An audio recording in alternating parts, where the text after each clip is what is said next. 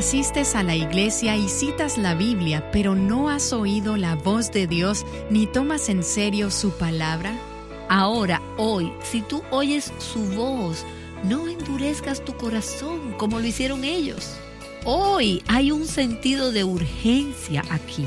No mañana, escucha la voz del Señor hoy. No lo ignores, no lo dejes para después, hazlo hoy.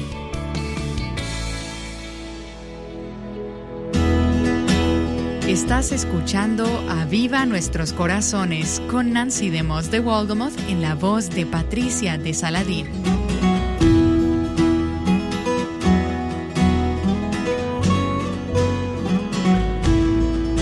Nancy continúa en la serie Ven, alabanza y advertencia en el Salmo 95. Espero que estén disfrutando de una feliz semana de acción de gracias y que estén haciendo los preparativos para mañana y para lo que tengas planeado para el fin de semana. Oro que sea una bendición. Y si aún tienes cargas muy pesadas en tu corazón o estás enfrentando algunas cosas que son un poco desalentadoras para ti, tal vez son cosas que no estabas esperando. Yo espero que la meditación en el Salmo 95 que hicimos al principio de esta semana haya levantado tu corazón, animándote a que alabes al Señor, a que le des gracias a Él, a pesar de la situación en la que te encuentres. Y estamos estudiando el Salmo 95 y hoy concluimos con nuestra meditación en él. Nosotras podríamos pasarnos toda una semana estudiando este pasaje que vamos a ver hoy. Y no voy a profundizar mucho, muchas cosas se podrían decir. Tal vez algún día hagamos toda una serie sobre este párrafo en particular. Y ya hemos visto el llamado a la alabanza en los dos primeros versículos, a esta alabanza alegre, jovial, exuberante, al principio en el versículo 1. Venid, cantemos con gozo al Señor, aclamemos con júbilo a la roca de nuestra salvación. Y quiero que recuerdes esa palabra, roca, porque más adelante en este programa vamos a hablar sobre el significado de esta palabra, que tal vez no sabías, porque está en el versículo 1 de los versículos 2 al 5 dice, vengamos ante su presencia con acción de gracias, ante su rostro, aclamémosle con salmos, cantando alegremente. ¿Por qué? Versículo 3, porque Dios grande es el Señor y Rey grande sobre todos los dioses, en cuya mano están las profundidades de la tierra. Suyas son también las cumbres de los montes. Suyo es el mar, pues Él lo hizo, y sus manos formaron la tierra firme. Y luego, en el versículo 6, tenemos un segundo llamado a la alabanza. Y esta vez es una alabanza más íntima, más personal, más reverente. Venid, adoremos y postrémonos. Doblemos la rodilla ante el Señor, nuestro Hacedor. ¿Por qué? Versículo 7. Porque Él es nuestro Dios. No solo es el Dios del universo, no solo es el Dios que hizo este mundo y lo controla todo. Él es nuestro Dios. Él es nuestro Dios. ¿Y no es eso increíble? Y nosotros, su pueblo, el pueblo de su prado y ovejas de su mano. Y esto es lo que hemos estado viendo en los últimos dos días. Ahora, antes de terminar el versículo 7, de repente entramos a un yo pienso que es algo muy dramático porque es un cambio de tono en este salmo. El resto de este salmo parece como si no perteneciera a la primera parte del salmo. Parece como si no conectara con todo lo anterior. De hecho, durante años muchos han pensado que posiblemente estos son dos salmos diferentes, que los unieron, los pusieron juntos. Pero según lo he estudiado, creo que es el mismo salmo y que todo es parte de nuestra alabanza. Hasta este punto, el salmo ha sido positivo.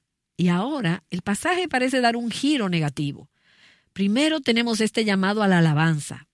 Y ahora tenemos una llamada de atención, una seria y drástica advertencia.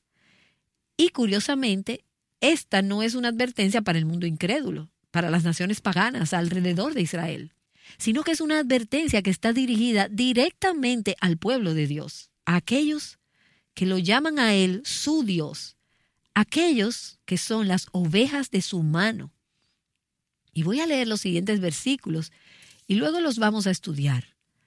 Así que Él es nuestro Dios y nosotras somos el pueblo de su prado y las ovejas de su mano. Es el mismo versículo, Salmo 95 de los versículos 7 al 9. Si oís hoy su voz, no endurezcáis vuestro corazón como en Meriba, como en el día de Masá en el desierto, cuando vuestros padres me tentaron, me probaron, aunque habían visto mi obra. Y voy a detenerme aquí un momento. El salmista empieza con una lección de historia. Y no sé si te gustaba la historia cuando eras pequeña, pero nosotras como hijas de Dios necesitamos conocer la historia. Necesitamos conocer la historia del pueblo de Dios y necesitamos recordar nuestra propia historia y la historia en las escrituras.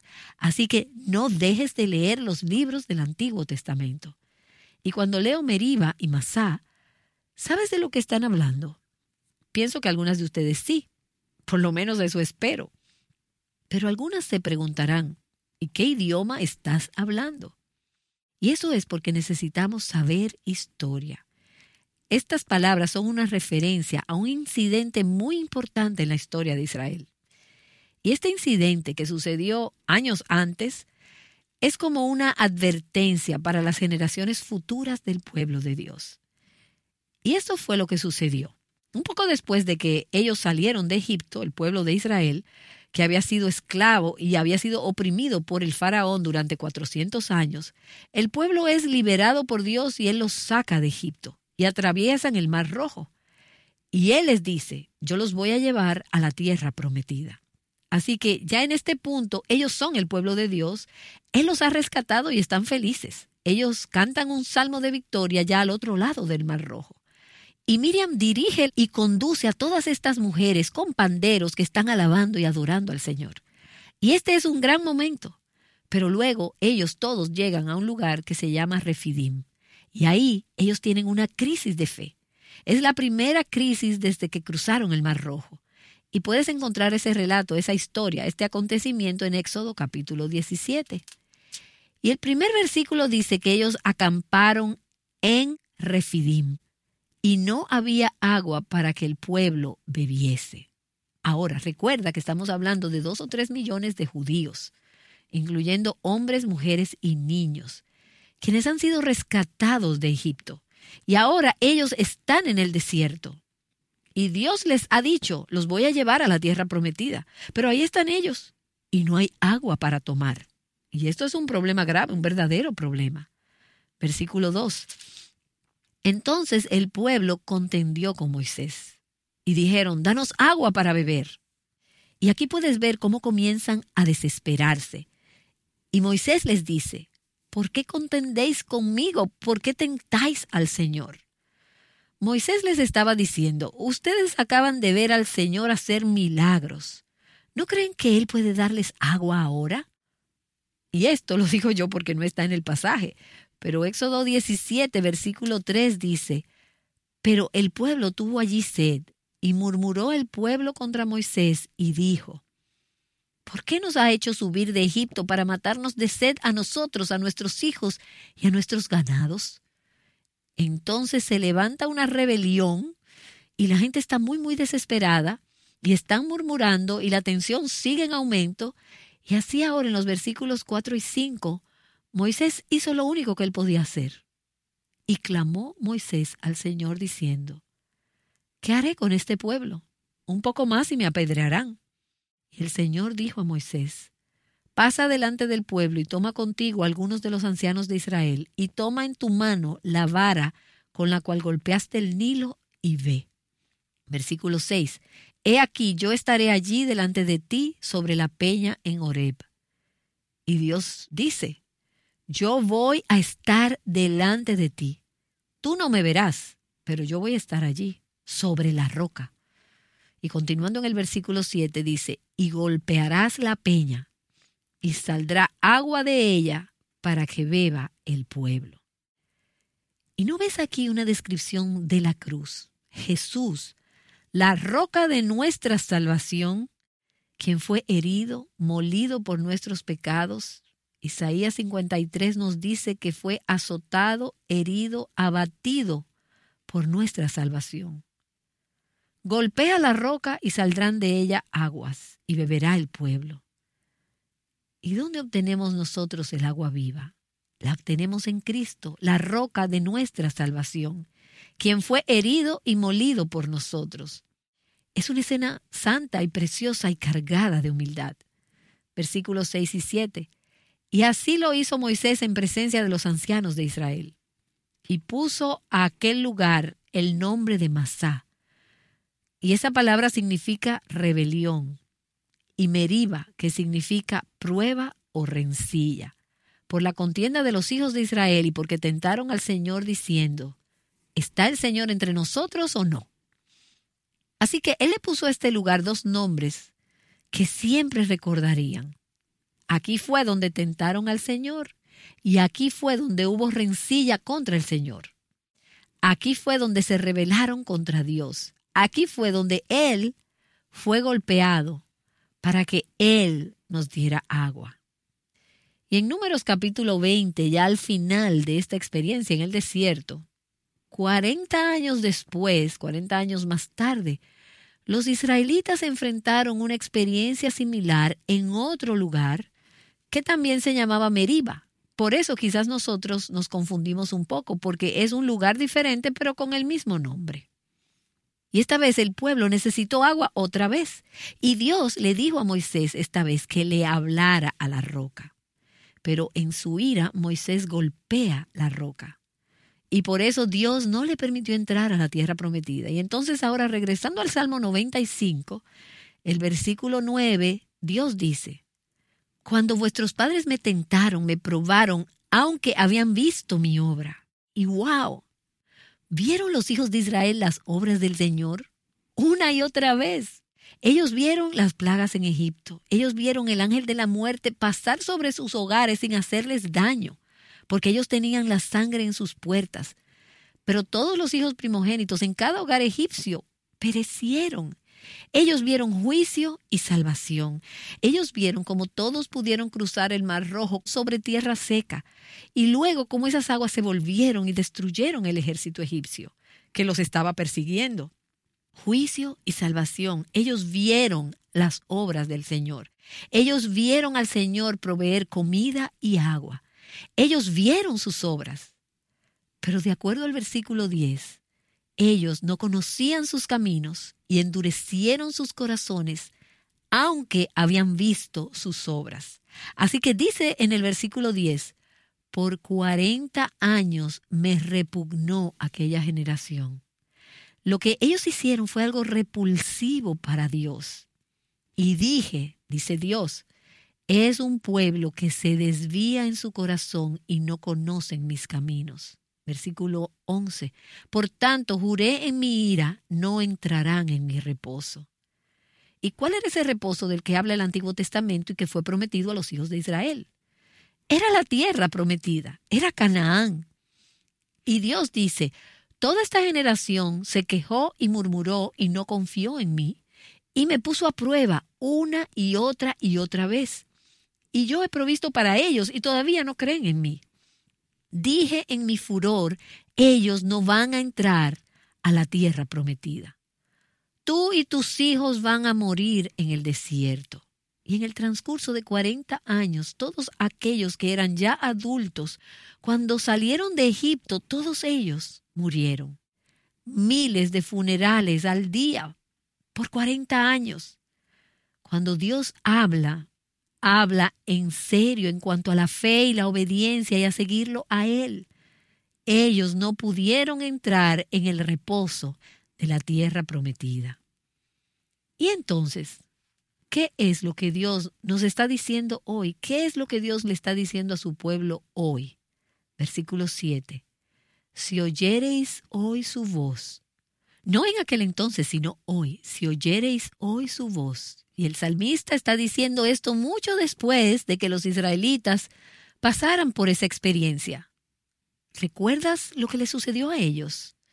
Ahora, hoy, si tú oyes su voz, no endurezcas tu corazón como lo hicieron ellos. Hoy hay un sentido de urgencia aquí. No mañana, escucha la voz del Señor hoy. No lo ignores, no lo dejes para después. Mañana puede ser demasiado tarde. No hay garantía para el mañana. Cuando Dios llama para que se arrepientan de pecado, para que crean en el Evangelio, para que pongan su fe en Cristo, Él dice, hoy, escucha su voz, hazlo hoy. Y hay tantas personas sentadas en nuestras iglesias que han estado escuchando la predicación de la palabra de Dios por semanas, meses, años, décadas, y nunca han abierto sus corazones para poner su fe en Cristo Jesús. Y ellos piensan que van a ir al cielo bajo la sombra de los demás. Pero Dios dice hoy, si tú oyes su voz, no endurezcas tu corazón. Y un comentarista nos habla sobre ese sentido de urgencia de la gracia divina, porque no siempre va a estar disponible. Y tú no sabes cuánto tiempo pasará antes de que Dios diga, basta, no más oportunidades para creer. Se acabó, es el día del juicio. Y qué bueno es que tenemos jóvenes en nuestra audiencia. Me encanta hablar con las adolescentes y las de escuela superior y con las niñas para decirles, mira, tú no eres demasiado joven para buscar al Señor. No esperes hasta que seas adulta, no esperes hasta que seas madre con tres hijos. Busca al Señor hoy, búscalo mientras lo puedes encontrar y búscalo con todo tu corazón y cuán agradecida estoy por el llamado de Dios en mi vida, desde que era una pequeña, una niña pequeña, y por mis padres que nos animaron. Hoy busca al Señor. Hoy es el día de salvación. Y quizás tú digas, tengo 17 años y nunca he buscado al Señor. Pero si estás con vida, entonces no es demasiado tarde. Hoy busca al Señor. No endurezcas tu corazón si oyes su voz. Juan capítulo 10 nos habla más sobre eso. En el versículo 3 dice, las ovejas oyen al pastor, oyen su voz, y él llama a sus ovejas por nombre y las conduce fuera, y las ovejas le siguen porque conocen su voz. Y Jesús dijo, yo soy el buen pastor, y conozco mis ovejas, y las mías me conocen, de igual manera que el Padre me conoce, y yo conozco al Padre, y doy mi vida por las ovejas tú puedes confiar en un pastor que haría esto por ti. Versículo 16, tengo otras ovejas que no son de este redil, y esas somos nosotras. A esas también me es necesario traerlas y oirán mi voz. Juan 10, 27, mis ovejas oyen mi voz, y yo las conozco, y me siguen. Y algunas de ustedes estarán pensando, ¿y de qué está hablando todo esto? alguien que tiene ovejas y que esas ovejas tienen un pastor y que las ovejas escuchan su voz y que nosotras somos ovejas y ovejas de su prado.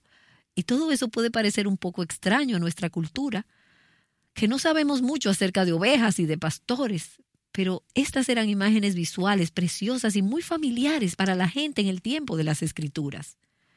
Pero déjame decirte esto. Si Él dice, si oyes hoy mi voz, y mis ovejas oyen mi voz, cuando tú ves la palabra oye en la escritura, escucha, no solo está hablando de escuchar físicamente, escucha la palabra del Señor. En la escritura, oír su voz, oír su palabra, quiere decir que tú respondes a lo que has oído. Es una respuesta de corazón, es una respuesta de fe y es una respuesta de obediencia. Así cuando Dios dice una y otra vez en el Antiguo Testamento, mi pueblo no me escucha, ¿Qué quería él decir con esto? Él no estaba diciendo que ellos se tapaban los oídos con las manos. Era la actitud de sus corazones. Ellos oyeron la palabra del Señor. Ellos conocieron la ley del Señor. Ellos oyeron a los profetas del Señor llamando para que se acercaran a Dios. Y nosotras hoy escuchamos la palabra del Señor. Tú la estás escuchando hoy. Tú la escuchas en la radio cristiana o a través de tu teléfono y la aplicación o la escuchas por internet o la escuchas semana tras semana en tu iglesia. Pero Dios dice, hoy escucha mi voz. Y no solo digas, ah, es que yo he crecido escuchando la lectura y la predicación de la palabra. Los israelitas escucharon la instrucción de Dios, su dirección y su palabra en Meriba y en Masá. Pero ellos no pusieron atención. Ellos no creyeron, ellos no obedecieron ni se apropiaron de la palabra. Así que hoy, si oyes hoy su voz, ¿alguna vez has escuchado verdaderamente la palabra de Dios? ¿Alguna vez has escuchado verdaderamente el llamado de Dios en tu vida? ¿Alguna vez has escuchado su llamado de salvación? Si oyes su voz. Ahora, este pasaje en el Salmo 95 es mencionado y expandido en el Nuevo Testamento de una manera increíble. Y ahora las invito a que vayan en sus Biblias solo por un momento a Hebreos capítulo 3. Probablemente el Salmo 95, este último párrafo que estudiamos hoy, es mencionado y con gran énfasis en el Nuevo Testamento más que ningún otro pasaje. Hebreos 3 y 4 están llenos del Salmo 95, especialmente de este último párrafo del Salmo, de los versículos del 7 al 11. Y de hecho en Hebreos 3 esos versículos del 7 al 11, aunque en las escrituras originales no tenían los versos enumerados, esto te va a ayudar a recordar, porque si quieres saber dónde encontrar el Salmo 95 del 7 hasta el 11, en el Nuevo Testamento vas a Hebreos 3 y 4, los versículos del 7 al 11. Y entonces voy a leer Hebreos 3 del versículo 7 hasta el 11. Y vas a pensar que estoy leyendo el Salmo 95. Dice, por lo cual, como dice el Espíritu Santo, Dios está diciendo que este era el Espíritu Santo quien dijo esto en el Antiguo Testamento. Estos no solo eran Moisés o David o un salmista, era el Espíritu Santo hablando. Otra evidencia de que el Antiguo Testamento es la palabra de Dios totalmente inspirada.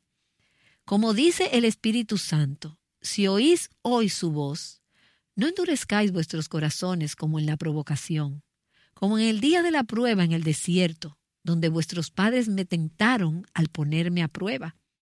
Y vieron mis obras por cuarenta años, por lo cual me disgusté con aquella generación y dije, siempre se desvían en su corazón y no han conocido mis caminos. Como juré en mi ira, no entrarán en mi reposo. Y esta frase, si oís hoy su voz. Yo la tengo marcada y subrayada en mi Biblia. Versículos 7 y 8. Si oís hoy su voz, no endurezcáis vuestros corazones. Y si vas a Hebreos 3, versículo 15, si oís hoy su voz, no endurezcáis vuestros corazones como en la provocación. Y luego en el capítulo 4, empezando en el versículo 3, como juré en mi ira, no entrarán en mi reposo. Él lo está repitiendo. Y tú pensarás, pero tú acabas de decir eso, ¿por qué lo estás diciendo otra vez?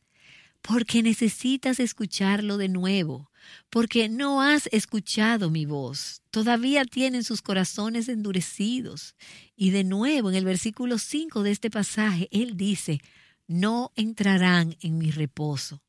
Y dos versículos más adelante, Él lo dice otra vez. Es una advertencia severa y sincera.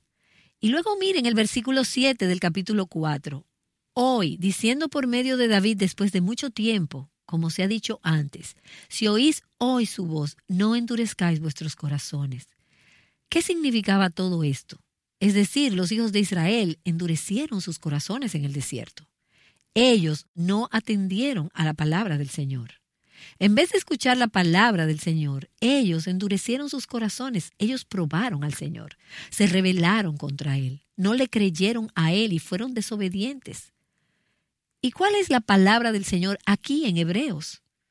¿Qué le sucedió a ellos en el desierto, donde Dios les dijo, cuarenta años vagarán en el desierto? Sus hijos entrarán a la tierra prometida, pero ustedes morirán aquí en el desierto. Lo que le sucedió a los israelitas en el desierto nos sirve a nosotros de advertencia, a nosotras. Sus corazones estaban endurecidos, ellos no escucharon su voz, ellos no obedecieron su voz. Lo que le sucedió a ellos nos puede suceder a nosotros hoy. Nuestros corazones se pueden endurecer. De hecho, yo creo que el autor de los Hebreos aquí les está hablando particularmente a personas que han estado en las cosas de Dios, ellos saben cómo hablar, ellos conocen el lenguaje, profesan ser cristianos, pero sus corazones nunca han cambiado. No son verdaderos cristianos. Y tal vez no lo saben. Por eso es que Él les está dando esta fuerte advertencia. Quizás tú has asistido a la iglesia toda tu vida y has estado en las cosas de Dios, pero no has oído la voz de Dios. Sí, tú citas la Biblia, pero no la tomas en serio, no la sigues, no la obedeces, no crees en ella. Vamos a ver el versículo 12 de Hebreos 3. Tened cuidado, hermanos. Ahora, yo pienso que Él le está hablando específicamente al pueblo de Dios. Pero lo que Él está diciendo es, entre ustedes hay algunos que piensan que son hermanos y hermanas, pero en realidad no lo son. Así que tened cuidado, hermanos, no sea que en alguno de vosotros haya un corazón malo de incredulidad. En la iglesia, alguien tiene un corazón malo de incredulidad. Sí, y esto no quiere decir que es un criminal o que abusa de las mujeres y de los niños. Un corazón de incredulidad es malo. Es la peor de las maldades. No sea que en alguno de vosotros haya un corazón malo de incredulidad para apartarse del Dios vivo. ¿Y quiere decir eso que se puede perder la salvación? Muchas personas piensan que sí, pero yo creo que no. Lo que está diciendo aquí es, tú has estado de acuerdo con las cosas de Dios. Tú has estado en las cosas de Dios, pero tú realmente no tienes a Dios. Tú no has oído ni obedecido su palabra todavía tienes ese corazón malo de incredulidad y hasta puedes vivir alejada del pueblo de Dios, no hay razón para creer que eres una de las ovejas del Señor. Y esta es una seria advertencia con un lenguaje sobrio. Entonces, ¿qué puedo yo aprender de esto? Si tú eres una de sus ovejas, tú vas a oír su voz. Tú vas a escucharla y vas a seguir al pastor. Hay algunos que parecen ser parte del pueblo de Dios, pero no le pertenecen a Él. Tú te puedes sentar en la iglesia todos los domingos, tú puedes oír la predicación, tú puedes cantar las canciones, pero si tú no escuchas su palabra, la crees y la obedeces en tu corazón, es una evidencia de que tú nunca has pertenecido a su rebaño. Y también veo en este pasaje que nos necesitamos las unas a las otras para mantener nuestros corazones sensibles y para evitar que se endurezcan. Porque también hay un mensaje para los verdaderos creyentes en este pasaje. Nosotras podemos ser engañadas por el pecado y nuestros corazones se pueden endurecer, no en el sentido eterno, sino en el sentido temporal. Entonces, él dice en el versículo 13, antes, exhortaos los unos a los otros cada día, alentarnos las unas a las otras, mientras todavía se dice hoy. Y aquí tenemos esa palabra otra vez. Hoy no sea que alguno de vosotros sea endurecido por el engaño del pecado, porque somos hechos partícipes de Cristo si es que retenemos firme hasta el fin el principio de nuestra seguridad. En cuanto se dice, y aquí está otra vez, si oís hoy su voz, no endurezcáis vuestros corazones como en la provocación. Escucha, la condición de tu corazón al responder a la voz de Dios tiene implicaciones y ramificaciones duraderas. ¿Qué dice Dios? Versículo 3. Por lo cual me disgusté con aquella generación y dije, siempre se desvían en su corazón y no han conocido mis caminos. Como juré en mi ira, no entrarán en mi reposo. Hay un descanso eterno para el pueblo de Dios y es el cielo. Y aquellos que nunca escuchan la voz de Dios y se arrepienten y creen en el Evangelio, nunca tendrán ese reposo. Pero hay un reposo que Dios tiene para su pueblo aquí, hoy, en medio de este mundo inestable, sin paz y agitado, Dios quiere darle reposo a tu alma. Y Él lo hará si escuchas su palabra y la crees. Hoy atiende a su palabra, escucha su palabra. Ten un corazón receptivo que responde porque ¿sabes cuál es la otra alternativa? Endurecer tu corazón, vagar en tu corazón. Y si haces eso, no vas a experimentar el reposo que Él quiere darte. Así que el Salmo 95, y volvamos al Salmo 95, es un salmo de acción de gracias, pero no tiene un final muy alegre. No es cierto. La primera parte del salmo es un llamado a la alabanza. La segunda parte es una seria advertencia. Nosotras necesitamos la alabanza y también necesitamos la advertencia y gracias a Dios la invitación está todavía abierta. Fue dada para aquellos santos del Antiguo Testamento y fue dada para aquellos que leyeron la epístola a los hebreos y nos es dada a todos los que escuchamos su palabra hoy. Si oís hoy su voz, no endurezcáis vuestros corazones. No digas, voy a esperar hasta mañana y luego responderé. Si tú estás escuchando su voz hoy, pon tu fe en Cristo. Arrepiéntete de tus pecados. Huye a Cristo para que te salve. Él está hablando de una relación que necesitas restaurar. Él está hablando de un área de tu conciencia que necesita ser aclarada. Él está hablando sobre un hábito o una adicción o una práctica pecaminosa que tú tienes. Él te está hablando, Él te está dando convicción, Él te está hablando a través de su palabra y Él te está hablando cuando lees la escritura. Él está hablando a tu conciencia y Él está hablando por medio de su Santo Espíritu. Hoy, si oyes su voz, hoy, si eres su oveja, tú estás escuchando su voz. No endurezcas tu corazón. Amén. Amén. Has escuchado a Nancy DeMoss de Walgamoth dar una seria advertencia. Espero que hoy mismo puedas tomar un tiempo para buscar a Dios con un corazón sincero y responder a lo que has estado escuchando, porque no hay nada más importante que responder a la verdad cuando Dios te está llamando y llenar tu mente con la verdad. Sabemos esto por la escritura y es precisamente lo que queremos hacer en la conferencia Mujer Verdadera 2020. Esta es una oportunidad para reunirte con miles de mujeres de habla hispana alrededor del mundo y juntas buscar al Señor y ser animadas a permanecer firmes sobre la roca que es Jesucristo. Ven y participa de esta conferencia. Mujer Verdadera 20 tendrá lugar en Monterrey, México, los días 13 y 14 de marzo del año entrante. Entérate de los detalles y regístrate en mujerverdadera20.com. Y luego descarga la aplicación para interactuar con otras mujeres, compartir motivos de oración y mantenerte actualizada. Días como el Día de Acción de Gracias o la Navidad pueden convertirse en un tiempo de preocupación, estrés, gastos y mucho trabajo y actividad. En el próximo programa, Noel Piper, la esposa de John Piper, te mostrará cómo usar este tiempo para enfocarte en Jesús y apuntar a otros hacia Él. Te esperamos aquí en Aviva Nuestros Corazones trayéndote enseñanza práctica de la palabra de Dios. Aviva nuestros corazones con Nancy Demos de Walgamoth es un ministerio de alcance de Life Action Ministries.